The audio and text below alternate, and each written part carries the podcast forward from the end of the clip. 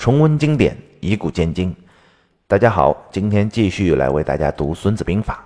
我们今天的原文叫“用而示之不用”，“用而示之不用”和“能而示之不能”其实是一个意思啊。有一个案例啊，就白登之围是典型的战例。刘邦去打匈奴的时候，一开始节节胜利啊，一开始大家都觉得有点志得意满啊，于是呢，刘邦就想发起总攻，把匈奴的老巢给端了。他派了十几波这个。使臣和刺侯去刺探军情，后来回来都说匈奴人马都没了，可以攻击。然后呢，又派了娄敬去，娄敬回来说不能打。那当然，刘邦就会问他为什么不能打？他说两国交战啊，都是双方耀武扬威的，去互相展示自己的军力才是对的。我到了匈奴，看到的全是一些雷马弱兵啊，都是一些老弱病残。很显然，他们他们是刻意演戏给我们看的嘛，引诱我们去打他。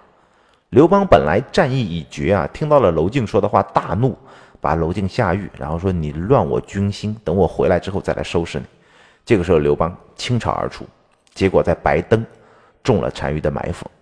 匈奴哪里是没人啊？有四十万大军把刘邦围得个严严实实。匈奴的马更加是整齐，东南西北四支部队，马的颜色全部统一，东边都是白色的马，西边都是黑色的马，北边都是红色的马。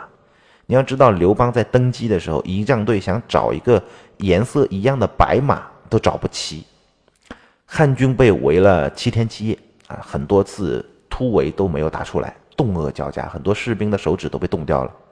刘邦知道自己中计了，于是呢，他就找那个负责专门设计阴谋诡计、间谍策反的陈平来商量。陈平设了一个计策，去行贿单于的胭脂，哎，就是匈奴的皇后。他说啊，汉王。斩白蛇起义不是凡人有神助啊！你这样打下去，对匈奴是福是祸我们不知道，但是对您肯定是祸。胭脂就问啊，跟我有什么关系啊？跟为什么说对我有祸呢？这个人就跟他说，匈奴人啊不习惯在南方生活，你夺了汉朝的地也没什么用，跟汉朝的打仗无非也就是图美女和钱财。汉朝的美女极多，那汉人这个更别说了，这个钱也很多。男人有钱就会变坏。单于一旦有了钱，有了美女，他就跟您不亲热了啊！这你要钱，我们直接给您就好了，别让单于得了美女。胭脂这个时候一听啊，这才是本质啊！老公的事业再大，与我何用啊？关键是要老公为我所用才行。于是就开始吹枕边风，向单于去鼓吹那个汉王神助论，不能把事儿给做绝了。刘邦的光环本来就很强大啊，其实光环也就是权力。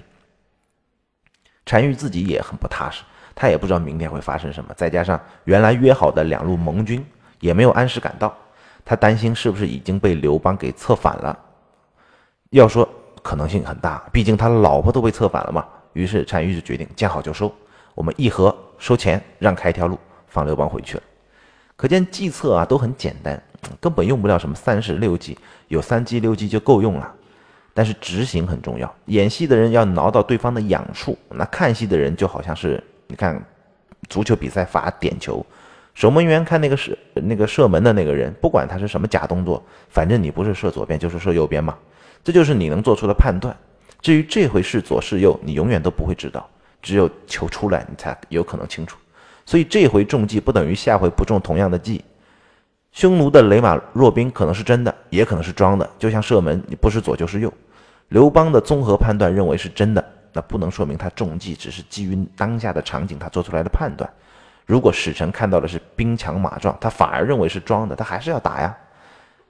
至于胭脂和单于的决策，那更是理性的选择。你也不能说单于上了刘邦的当。刘邦有一个好处，他回军之后就把娄敬给放出来了，他并且封了侯，这是勇于承担错误。但是他把前面说匈奴可以啊打的这十几个使臣全给斩了，说没有承担自己的决策责任。其实，关于自己是否应该承担决策的责任，曾国藩有过总结。他说：“我是决策者，决策的责任在我，不在幕僚。万事的结果呢，其实也都说不定，不能简单的以结果来去看，更不能去怪幕僚。”他在日记当中为自己检讨啊，检讨自己就说。我虽然明白这个道理，但是如果我听了谁的话，把这个事儿给办糟了，下次我看到他的时候，脸上难免会有些难看，这是我的问题，我要注意。成败无定，领导者要负自己的决策责任啊。刘邦从白登回军，就把劝谏啊劝谏他不能打的那个娄敬，从监狱里面放出来了，还封了侯了，这一点他比袁绍要强。官渡之战前，田丰曾经也劝谏过，叫以守不一战啊。袁绍说：“你乱我军心，我把你下狱，得胜回来再来处置你。”你看他跟刘邦说的一模一样。后来袁绍果然战败，消息传来，玉立就跟田丰说：“啊，这个田大田大人啊，这回你没事了。”田丰说：“你不了解主公啊，他如果是得胜了，一高兴就不跟我计较了；他如果战败了，肯定不好意思见我。那杀我就是不再面对我的一个方法。”袁绍果然叫诬田丰，叫幸灾乐祸，然后杀了他。刘邦自然非袁绍可比，但是刘邦斩杀了十几个告诉他匈奴可击的使者，其实他也没有承担应该承担的决策责任，他把责任推给了那十几个幕僚。曾国藩专门说嘛，领导者要承担。决策的责任问题，因为成败无定，不光是定计的问题，这个我们刚刚说过。汉朝的晁错其实也建议削藩，结果呢，六国叛乱啊，要诛晁错啊，清君侧。景帝慌忙之间就把晁错给杀了，吴王照样反了。后来景帝胜利了，削藩成功了。明朝的齐泰黄子澄也建议建文帝削藩，那燕王朱棣反了，也是要求诛齐黄啊，建文帝也是没办法，把齐黄二人给杀了。燕王当然也不会收兵，最后燕王成功了，建文帝削藩失败了。清朝的米斯汉也建议康熙帝削藩，吴三桂也反了。康熙帝没有诛米斯汉，最后平定了吴三桂，削藩成功了。你看这三件事啊，背景形式其实都差不多，处理起来各有参差不一样，结果自然也就不同。所以处大事、决大义、做决定要孰是孰非，就不要拘于以往的成败的经验，不要迁就一时的利害。更不要归罪于谋臣。还有两个案例可以和大家分享。唐朝末年，唐昭宗啊，分于叫皇室不尊呐，意图讨伐军阀李茂贞，也就是平时那些皇亲国戚啊，对自己没有行天子之礼啊，不尊重他，于是开始讨伐那个军阀李茂贞，要宰相杜能主兵啊，要宰相杜能去带兵打仗。杜能苦谏啊，绝我绝对不能带兵打仗，我也不适合带兵打仗。说他日我受晁错之诛啊，也不能弥六国之祸。就我我以后就算跟晁错一样被清君侧了，我还是解决不了这个问题。昭宗不允哈，不大允许这个事儿。结果战事一开，朝廷打不过李茂贞，李茂贞就上表请诛杜能。杜能就跟昭宗说：“我可是有言在先的 哈。”昭宗这个时候没有了英雄气概，只能哭鼻子说：“与卿决矣啊，我跟你诀别了。”于是呢，就先这个下诏来贬杜能为武州刺史，然后呢赐他自尽。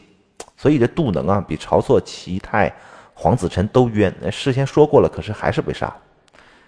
曾国藩骂唐昭宗啊，强迫杜能在前，又翻脸诛这个杜能在后。作为一个亡国之君，哎，这就是真正是一个亡国之君的所作所为啊。